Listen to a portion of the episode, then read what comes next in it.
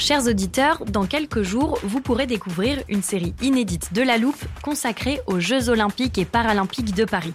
À trois mois de la cérémonie d'ouverture, on s'est demandé comment réussir ces JO. Les transports sont-ils prêts à affronter les milliers de touristes? Le dispositif de sécurité est-il suffisant? L'enthousiasme sera-t-il finalement au rendez-vous? Pour répondre, on plonge durant cinq épisodes dans les archives des éditions précédentes, accompagnés des journalistes de l'Express. C'est à retrouver à partir du 13 mai sur toutes les plateformes d'écoute. I'm Sandra, and I'm just the professional your small business was looking for. But you didn't hire me because you didn't use LinkedIn jobs. LinkedIn has professionals you can't find anywhere else, including those who aren't actively looking for a new job but might be open to the perfect role, like me. In a given month, over 70% of LinkedIn users don't visit other leading job sites. So if you're not looking on LinkedIn, you'll miss out on great candidates like Sandra. Start hiring professionals like a professional. Post your free job on linkedin.com/people slash people today. Salut, c'est Xavier Yvon. Ce jeudi, je vous propose de découvrir un nouvel épisode du podcast Tech de l'Express, consacré cette semaine à la méthode Tesla qui a révolutionné l'industrie bien au-delà de l'automobile. Bonne écoute. This is one device. My worst fears are that we cause significant harm to the world. Three, two, one.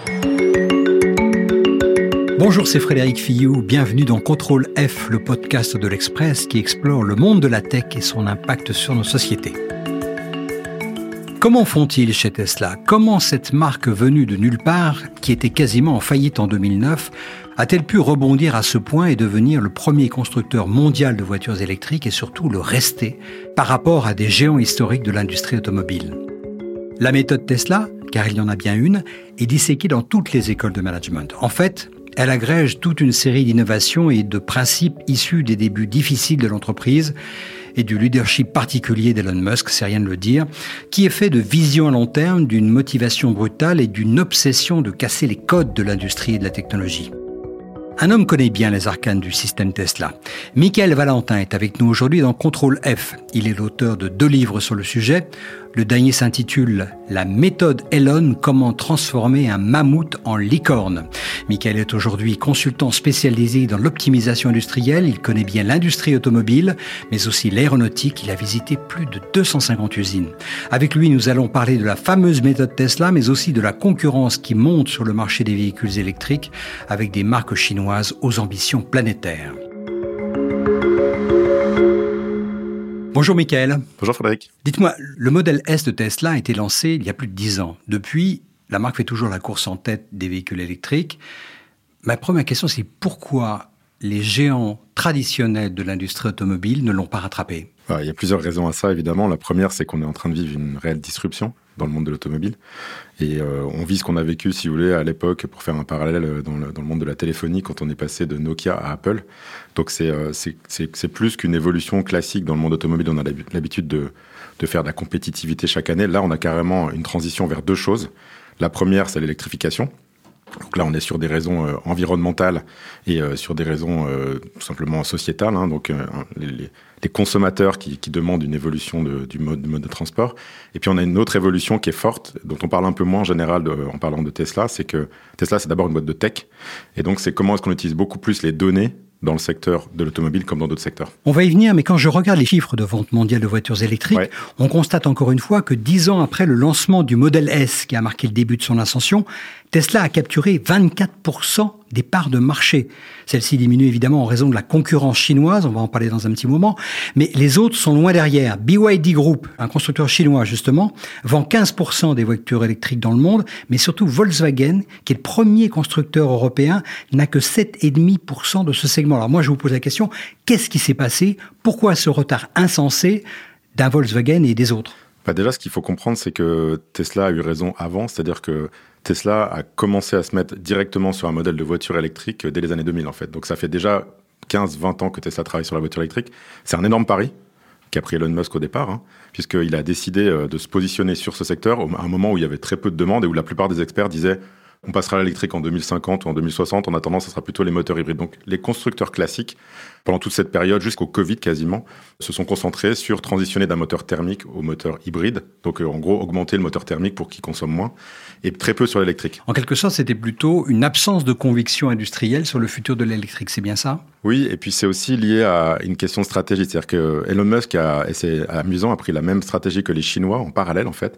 Les Chinois ont, d'abord fait des joint ventures, donc ont fait des associations avec des constructeurs européens, américains. Ils se sont vite rendus compte qu'ils n'arriveraient jamais à rattraper le moteur thermique parce que ça faisait 100 ans que les constructeurs européens et américains étaient dessus, étaient très performants. Et donc, ils ont tout de suite euh, pensé la stratégie industrielle de leur pays sur l'automobile en se disant, on va faire autre chose qui nous permettra de prendre une longueur d'avance. On va miser sur l'électrique, ça permet de moins polluer. Et dans les villes chinoises qui sont très polluées, c'est intéressant. En plus, on a les matières premières qui permettent de faire des batteries. On a du lithium qui est disponible. On a, de, accès facilement aux terres rares en, Chine. Et donc, on va sponsoriser très fortement euh, ce marché-là pour pouvoir bah, faire autre chose que les Européens et les Américains. Et ensuite, comme on croit que bah, petit à petit, il faudra transitionner vers, euh, vers des énergies plus propres, on se donne une chance en fait de prendre l'avance. Bah, Elon Musk a fait le même pari. L'avantage aussi de transitionner sur l'électrique, c'est que les voitures électriques sont beaucoup plus simples. Et donc, quand vous voulez euh, faire une voiture de zéro, c'est très très difficile d'accéder au moteur thermique. Il faut des années des années de R&D. En fait, faire une voiture électrique, euh, c'est assez simple. Il y a 40% de pièces en moins. Et donc, si vous êtes un, nouvel entrant, bah, vous, vous achetez des moteurs électriques, vous achetez des batteries et vous allez réussir à faire une voiture électrique assez vite. Et comme Elon Musk pensait déjà à faire une voiture connectée, bah, c'est beaucoup plus facile quand on a une voiture électrique qu'une voiture thermique. Alors justement, si on essaie d'énumérer un petit peu les secrets du modèle Tesla, vous en énumérez beaucoup dans votre livre, donc je propose qu'on simplifie un petit peu. Quels sont les grands principes qui font son succès aujourd'hui? Il y a au moins trois grands principes. Le premier, ça a trait au, au système de management, au, ce qu'on appelle les modes de leadership. Donc, c'est comment on gère l'entreprise. Et ça, c'est lié à la personnalité d'Elon Musk, mais à la culture aussi de l'entreprise qui est très forte, qui est de se dire, je suis très connecté au terrain, donc je me connecte en permanence aux, aux problèmes concrets de mes équipes. Et par ailleurs, je prends des risques et j'ai confiance que euh, je vais apprendre petit à petit. Et à chaque fois que je fais quelque chose, je vais apprendre. Donc un exemple qui illustre bien ça, c'est quand j'étais, j'ai eu l'occasion d'aller à Fremont. Fremont, c'est donc en Californie, c'est euh, sur la partie euh, est de la baie de San Francisco, et c'est là où il y a l'usine Tesla, la première usine Tesla d'ailleurs. La première usine Tesla. Alors l'usine de, de, de, Fremont, ce qui est, ce qui est super intéressant, c'est que quand j'y étais, en fait, ça, ça n'allait pas très bien pour Tesla. Euh, c'était le moment où ils lançaient la Model 3, donc c'est la voiture la plus connue hein, qu'on voit dans les rues chez nous, et qui euh, était la première voiture vraiment qu'on appelle mass market, c'est-à-dire sur laquelle il fallait produire du volume conséquent comme les autres constructeurs. Et évidemment, c'est pas facile de devenir industriel du jour au lendemain. Quand on a fait des voitures de niche, se mettre à faire des, des voitures en cadence. Donc, euh, Elon Musk, comme toujours, a voulu challenger. Et s'est dit, bah, les constructeurs classiques font une voiture par minute. Moi, je crois qu'on peut aller beaucoup plus vite que ça. Je comprends pas pourquoi c'est aussi lent. Je vais automatiser toute la fin de, de la production de la et voiture. Et là, ça a été l'enfer. Et là, ça a été l'enfer. Il en a parlé assez longuement ensuite. D'ailleurs, c'est assez amusant parce que je suis en contact encore régulier avec la personne qui était en charge de l'automatisation à cette époque-là. Et par contre, ce qui était euh, vraiment euh, très intéressant dans sa façon de prendre ce sujet, c'est qu'on on aurait pu penser que lui, en tant que, que, grand patron fondateur, il allait survoler un peu ce problème et mettre en charge des gens de son équipe. Et ben non, il fait, était il, présent. Il dormait à l'usine. Il était dans l'usine et on le voyait. Il avait son sac de couchage avec lui et les équipes, enfin, il était concrètement sur le terrain. Et d'ailleurs, la personne qui était en charge de, résoudre ce problème d'automatisation me disait qu'il le voyait tous les jours et que bah, il avait une pression assez conséquente. Mais ce qui s'est passé, c'est qu'en en quelques jours, ils ont pivoté de cette ligne très automatisée, très robotisée, à mettre une tente sur le parking de l'usine pour fabriquer les voitures, pour, pour être capable simplement de, bah, d'atteindre les objectifs du trimestre. C'est-à-dire qu'ils ont fait comme pour ces fusées à Boca Chica, ils ont monté une gigantesque tente en plastique et ils ont installé une chaîne de production provisoire, c'est ça? Exactement. Et ce qui permet. Fou. Et c'est ça l'esprit startup. euh, C'est là où je parle de mode de leadership, c'est de se dire que on pivote, on s'entête pas, on apprend, et il faut atteindre les résultats qu'on, qu'on, parce qu'on a, on dépend des levées de fonds, donc il faut absolument continuer à montrer au marché qu'on est capable de produire. Mais par contre, on, on, apprend quand même, et après, du coup, ils ont fait une deuxième version de l'usine qui cette fois-ci a marché et qui a fonctionné euh, beaucoup mieux que la première. Il y a deux facteurs qui jouent là-dedans. Il y a le leadership, c'est-à-dire la capacité d'Elon à travailler 100 heures par semaine et puis à imposer de façon parfois assez brutale euh, sa vision. Mais ce qui m'intéresse aussi beaucoup, moi, c'est juste en aval, en dessous de lui les hommes et les femmes qu'il a recrutés, à qui il semble déléguer une grande latitude de décision. Vous avez examiné cette partie-là Ouais. aussi? Alors ça, c'est un deuxième aspect qui est hyper intéressant, c'est la vitesse à laquelle les décisions sont prises et le, la responsabilisation qu'il y a dans cette entreprise. Alors venant d'Europe, en fait, j'avais une image, euh, je m'attendais à arriver euh, en Californie à avoir pas mal de discussions sur euh, oui ou non Tesla. En fait, quand, quand j'ai discuté avec les équipes de Tesla, j'ai été surpris déjà par la passion tous les gens à qui je parlais Ils sont fondus de leur truc. c'est des gens qui Ouais. sont absolument passionnés, qui sont convaincus que Tesla aide à la transition énergétique. Donc déjà, il y a ce premier aspect, c'est un facteur d'attractivité qui est énorme. Parce qu'à côté de lui, il a Apple, Google, etc. Il arrive quand même à attirer des gens dans, Ouais. cette, dans la Silicon Ouais. Valley. Ça, c'est le, c'est le premier sujet qui est intéressant. Le deuxième sujet, c'est comment est-ce que euh, dans leur quotidien, ces équipes euh, sont suffisamment responsabilisées pour éviter, moi ce que je vois dans les grands groupes que j'accompagne souvent, c'est le problème, c'est ce qu'on appelle les silos. C'est-à-dire que chacun a son petit périmètre. Et en fait, quand vous voulez prendre une décision, bah, il faut euh, toute une chaîne d'inform- de, de, décisions qui va prendre des emails, etc. Et donc, ah, une anecdote, une autre anecdote pour expliquer ça. J'ai eu l'occasion, quand j'ai écrit mon premier livre, de- d'aller euh, interroger des, des clients de SpaceX. Donc, c'est une autre entreprise de- Oui. de- d'Elon Musk, Mhm. mais qui me disait, quand je suis en face de- d'Ariane ou d'un autre euh, fabricant de lanceurs, euh, j'ai en général une quinzaine de personnes en face de moi, des experts, chacun est expert d'une partie de la fusée, et puis à la fin de la réunion, bah, pour pouvoir prendre une des les décisions, ils doivent reporter à des Oui, tout un tas une de chaîne de Ça prend en général deux semaines. Voilà. Quand on est en face de SpaceX, on a une personne qui, qui- qui s'appelle chef de projet. Euh, la réunion est très courte. Euh, À la fin de la réunion, la décision est prise. Si elle n'est pas prise euh, là, en général, il nous donne 24 heures et au bout de 24 heures, on a la décision. Donc c'est juste une illustration de la Vous, êtes- différence vous de êtes vitesse. très aimable d'ailleurs avec les deux semaines que vous évoquez pour Ariane Espace, parce que j'ai pas mal discuté avec des fabricants de satellites qui cherchent des lanceurs, et c'est plutôt plusieurs mois quand même le processus de décision chez Ariane, par opposition à, à- à SpaceX où ça se fait extrêmement rapidement. Quoi. Voilà. Et donc, quand on multiplie ça par euh, bah, toutes les décisions que vous devez prendre dans une entreprise, c'est- tentaculaire. Vous en prenez plusieurs milliers par jour, évidemment, Bien dans sûr. une entreprise comme ça. Bah, évidemment, c'est comme ça que bah, SpaceX va, va- va- va lancer beaucoup plus de fusées. ouais. Quel profil cherche-t-il et sur quelle base il va sélectionner les hommes et les femmes qui vont avoir cette appétence pour l'autonomie et pour la prise de décision avec tous les risques que ça suppose? Parce que c'est le mec étant pas spécialement fun, quand ça se passe pas bien, ça va pas être génial quand même. Alors, d'abord, il y a l'état d'esprit, évidemment, euh, entrepreneurial. Euh, tous les gens moi, à qui j'ai parlé dans cette entreprise euh, ont vraiment cette volonté de, bah, comme je disais, de responsabilisation, et puis aussi de veulent d'être une des briques de Ouais. cette entreprise. qui Ouais. C'est-à-dire que on garde l'esprit startup. Pourtant, aujourd'hui, Tesla, c'est 40 000 personnes maintenant. Et on a, on a gardé cet esprit tar- startup parce que chacune des personnes de l'équipe euh, considère que c'est son entreprise. Donc ça, c'est le premier sujet. Donc il faut avoir un état d'esprit assez entrepreneurial. Le deuxième sujet, c'est d'avoir vraiment la volonté d'aller vite. Et donc c'est des gens qui ont envie d'apprendre énormément, qui ont envie de prendre des risques, qui ont envie que ça aille vite et qui, euh, par exemple, quand ils vont euh, être confrontés à une situation d'innovation, vont vouloir aller directement à la source du problème et comprendre le, phénomène. Donc, si on, si on est en train d'innover, par exemple, pour créer des voitures, on va pas demander au marketing de faire des rapports qui va les envoyer, en fait, aux gens de développement produit qui eux-mêmes vont, vont voir avec l'industrialisation. C'est directement les gens sur le projet qui vont aller faire la recherche utilisateur sur le terrain, comprendre les besoins des utilisateurs quand ils sont superchargeurs, quand ils sont en train de conduire, quand ils ont des problèmes d'autonomie, etc. Et donc, on essaye d'avoir la donnée au plus près du terrain. Donc, cet état d'esprit-là, c'est un état d'esprit qui vient plutôt du monde de la tech, hein, des GAFA. C'est donc des gens qui vont avoir cette pensée de je veux résoudre les problèmes des gens. Donc, euh, je veux trouver les- ce qu'on appelle les points de douleur des gens dans la vie quotidienne. Pain point, comme Des- ce on qu'on appelle les pain points. Et donc, bah, c'est ça qui m'anime au quotidien. Et donc, c'est- résoudre ces problèmes qui m'animent, plus que le côté ingénieur qui est, j'adore la technique, donc moi, je suis un super expert, je veux utiliser ma technique pour, euh, pour montrer qu'on fait les meilleurs produits du monde, mais qui sont peut-être pas utiles finalement. Est-ce qu'il aurait été possible de créer Tesla à Detroit, le berceau historique de l'automobile aux États-Unis, ou bien dans une autre ville américaine, voire même en Europe? Alors ça, c'est une super question. En Europe, j'en suis persuadé en tout cas, parce qu'aujourd'hui, on voit euh, en Europe toute une scène de startups qui sont en train de naître. Je prends un exemple juste pour illustrer ça. Euh, On a une boîte qui s'appelle WineSec qui est en train de, de créer une partie du futur de l'agroalimentaire, qui est de, de créer des protéines à partir des insectes. Alors pour l'instant, c'est pas pour Ah nourrir oui. les humains, je vous rassure, mais c'est pour nourrir les animaux. Mais tout ça pour dire qu'on peut le faire en Europe, et moi j'en suis convaincu. C'est pour ça que je me lève tous les jours. Donc j'espère qu'on en est qu'on en est capable. Ceci étant dit, ce qui est super important, c'est de connecter les écosystèmes existants qui font de la tech, donc typiquement en Europe, Paris, Berlin, etc., avec les écosystèmes qui font de l'industrie. Et euh, pourquoi est-ce que Tesla s'est installé à Berlin? Parce qu'à côté, on a une scène de start-up. Donc, ils ne sont pas installés dans les endroits où il y a l'automobile allemande, ils sont plutôt installés dans un endroit où il y a des gens, des compétences de la tech. Donc, pour répondre à la question sur Detroit, je ne saurais pas trop dire, mais je pense que ça aurait été beaucoup plus compliqué. Parce qu'en fait, l'accès à toutes ces ressources qui sont des data scientists, des data, des engineers, aurait pas été aussi facile que quand je suis dans la Silicon Valley. Un, chiffre, hein, pour donner un exemple, euh, dans l'usine de Shanghai, ce que ce qu'on m'a reporté, c'est qu'il y a aujourd'hui, donc il y a 5000 personnes en tout, il y a sur ces 5000 personnes 300 data engineers, donc 300 personnes qui sont en charge de la C'est donnée. énorme. C'est, c'est, Si vous voulez, moi, je, viens de l'automobile. hein, J'ai commencé Oui. dans l'automobile. Donc, euh, dans une usine classique euh, en Europe, pour l'instant, dans, si- dans une usine, si vous en avez deux ou trois, vous êtes très content. Donc, c'est juste pour montrer le gap qu'il peut y avoir sur ces compétences-là et donc l'importance de se connecter aux écosystèmes euh, de la donnée.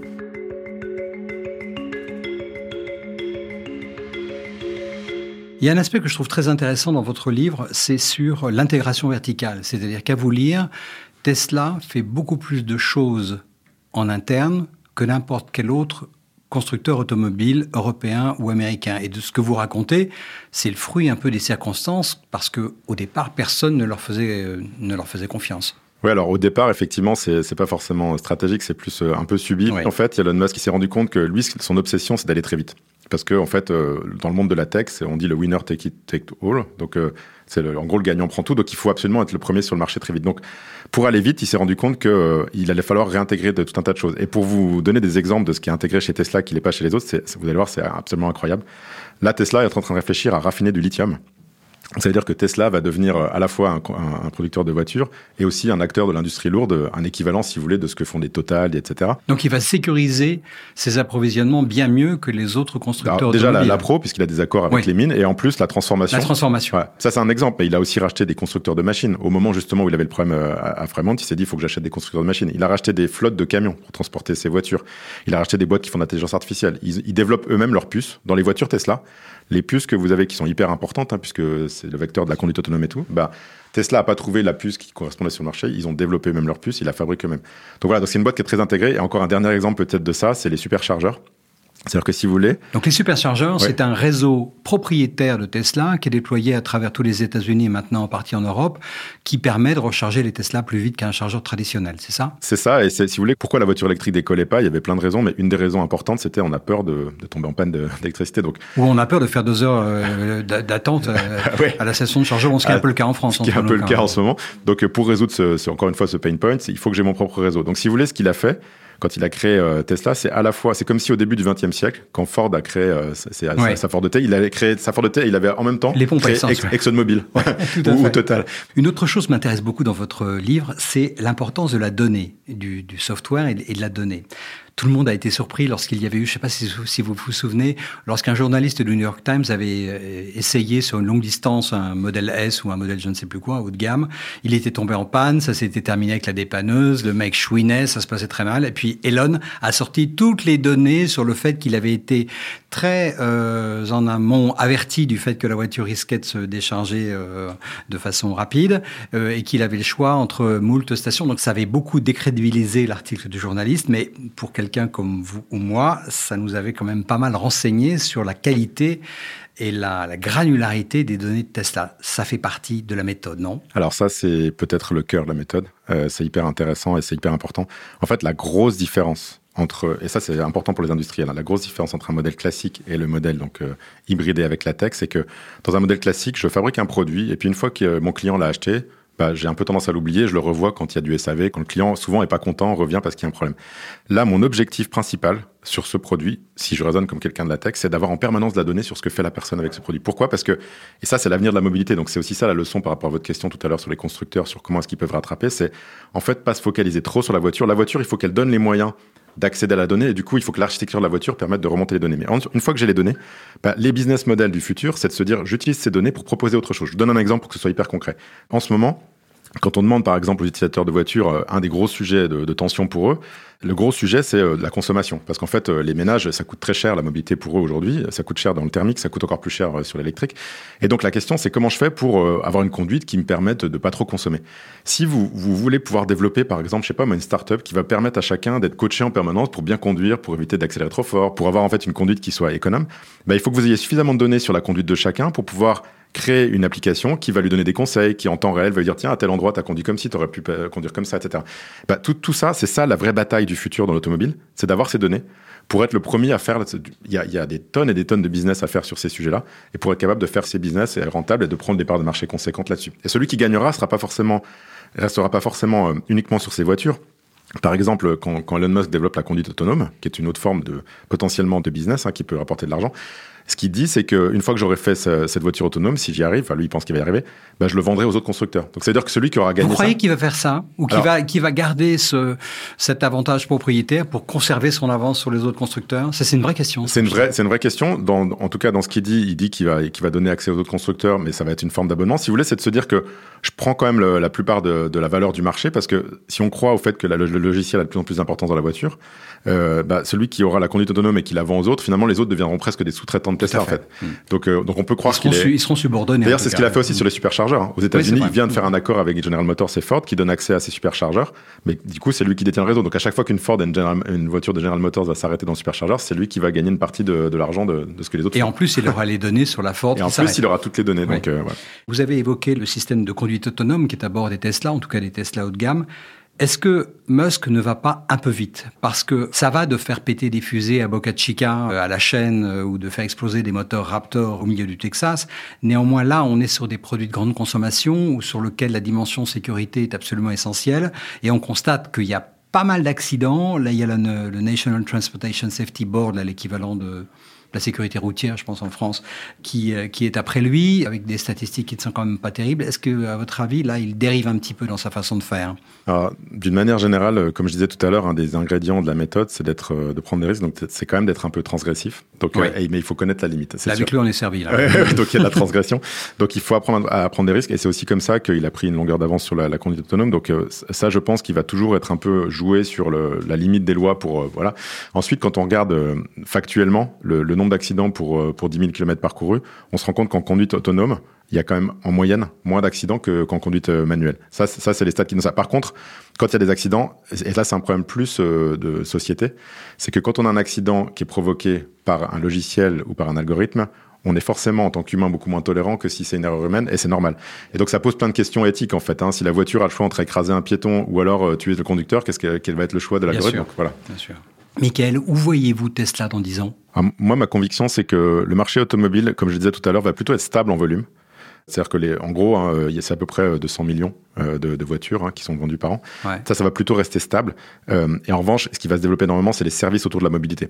Pour utiliser plus les voitures. Si on prend l'exemple de Airbnb, je pense qu'à terme, en fait, on va beaucoup plus partager les voitures. Donc, pour un même nombre de voitures, on pourra faire plus de trajets. Donc, ça, c'est l'évolution de l'auto. Et pourquoi je parle de ça, c'est que pour, pour cette stabilité en volume, je pense par contre que les cartes vont être complètement redistribuées.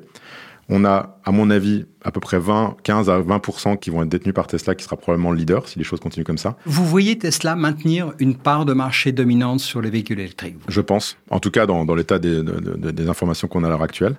Ensuite, on a les Chinois qui vont arriver et qui, eux, sont déjà les premiers exportateurs mondiaux. Donc Ouais. 54% du marché de la voiture électrique aujourd'hui. Je pense qu'ils vont pas maintenir une part de marché aussi importante, mais je pense qu'ils seront quand même autour de 20-30%. Et puis après, du coup, ça veut dire que, pour faire simple, il restera la moitié en taille de gâteau du marché automobile par rapport à celui qui est- qu'on a aujourd'hui. Donc ça veut dire que tous les autres constructeurs, les Coréens, les Japonais, les Européens, les Américains vont se partager un gâteau qui aura diminué de moitié. Donc qu'est-ce qui fait que certains réussiront à se maintenir? C'est que, bah, comme je le disais tout à l'heure, ils vendront pas que des voitures. C'est celui qui arrivera à vendre suffisamment de services à côté et à prendre des positions dominantes sur les services qui permettra de survivre pour entretenir son business et pas seulement de se concentrer sur euh, le classique je vends ma voiture. Est-ce que ça ne veut pas dire que Tesla va maintenir sa dominance aussi parce qu'il a la culture de logiciel, il a la culture du service client, il a la culture de la donnée, ce que n'ont pas nécessairement, en tout cas ce qu'ont quand même nettement moins les constructeurs, par exemple, euh, européens. C'est, il y a quand même une longueur d'avance là-dedans aussi. Bah, enfin, le, le- le PDG de Volkswagen a, a dit euh, il y a un an que Tesla avait 5 ans d'avance sur l'architecture de sa voiture. Et ça, ça vient de, donc c'est, technique, mais ça vient essentiellement des compétences. Et c'est vrai que quand on discute avec les, les groupes euh, automobiles européens, malheureusement, ces compétences-là, elles sont en train d'arriver euh, dans, dans ces groupes-là, mais il y a un retard qui a été accumulé sur Tesla qui est assez conséquent. Donc selon vous, Tesla va être en mesure de préserver les barrières à l'entrée qu'il a su ériger sur le, le marché de l'automobile électrique? Bah, à court terme, on, voit mal comment il pourrait être rattrapé. En revanche, à moyen terme, euh, ma conviction, et j'y contribue, j'essaie d'y contribuer tous les jours, c'est que les constructeurs euh, classiques vont réussir à se transformer. Les constructeurs classiques se sont transformés déjà un paquet de fois depuis 150 ans. Et donc, bah, c'est une nouvelle révolution industrielle qui arrive. Il faut se donner les moyens. Je crois que la prise de conscience est là. La transformation est en cours. Ça va prendre 5 à 10 ans. Mais je pense que dans, dans- les années qui viennent, les constructeurs, euh, les autres constructeurs vont réagir et, et vont, j'espère, réussir à rattraper Tesla. Michael, merci beaucoup pour toutes ces explications et pour votre euh, expérience. Je rappelle le titre de vos deux livres. Le premier s'appelle Le modèle Tesla. Et il est paru en 2018 chez Duno et vient de paraître La méthode Elon. Comment transformer un mammouth en licorne? Ça, pour le coup, c'est très bien vendu comme titre. Et il vient également tout juste de paraître chez Duno. Merci, à bientôt. Merci beaucoup. Il y a bien un enjeu industriel majeur pour l'industrie automobile traditionnelle et ses 13 millions d'emplois dans le monde. Sa transformation sera longue et douloureuse et Tesla fera tout pour garder sa pole position au moyen d'une réinvention perpétuelle. Merci d'avoir écouté cet épisode de Contrôle F, le podcast de l'Express qui explore le monde de la tech et son impact sur nos sociétés. Retrouvez-nous tous les jeudis sur le site de l'Express et sur toutes les plateformes de podcast, Spotify, Deezer, Apple Podcasts et autres. N'hésitez pas à nous donner votre avis avec étoiles et commentaires ou en nous écrivant à l'adresse suivante contrôle F at l'express.fr. Cet épisode a été réalisé par Jules Cro. À bientôt. Voilà, c'était Contrôle F et moi je vous donne rendez-vous demain pour passer un nouveau sujet à la loupe.